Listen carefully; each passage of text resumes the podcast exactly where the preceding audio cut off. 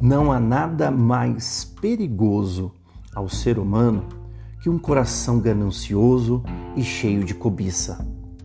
Um coração que está disposto a qualquer sacrifício para alcançar seus objetivos e saciar sua sede de conquistas.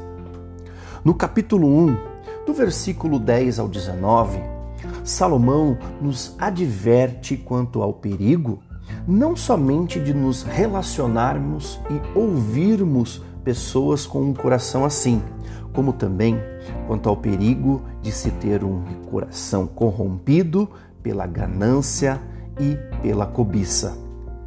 O autor tenta nos alertar a respeito do risco que há em deixar-se seduzir por pessoas que, por sua vez, já foram seduzidas pela ganância que alimentam em seu interior e pela cobiça que nasce em olhos corrompidos pelo pecado.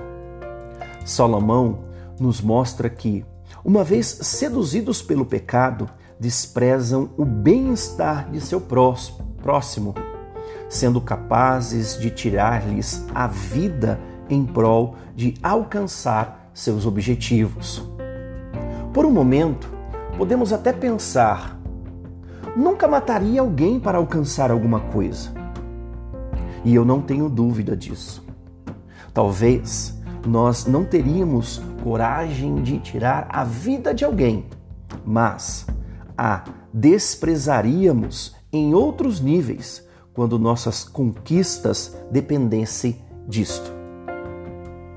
A ganância nos cega, a cobiça nos desorienta e ambos nos corrompem o coração ao ponto de não nos importarmos com nada e nem ninguém, desde que alcancemos nossos objetivos. Sempre foi assim. Desde o jardim do Éden foi assim. Preferimos renunciar aos ensinamentos de Deus para alimentar os desejos de nosso coração.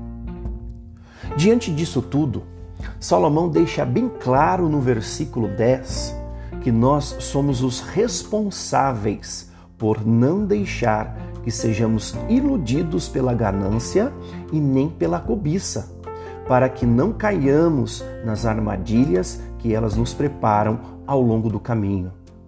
É nosso dever fugir do pecado e da aparência do mal. É nosso dever buscar forças em Deus para que, através dele, possamos vencer toda ganância e cobiça que nasce em nosso coração. Mas como conseguiremos isso? A resposta está em Cristo. A resposta é Cristo.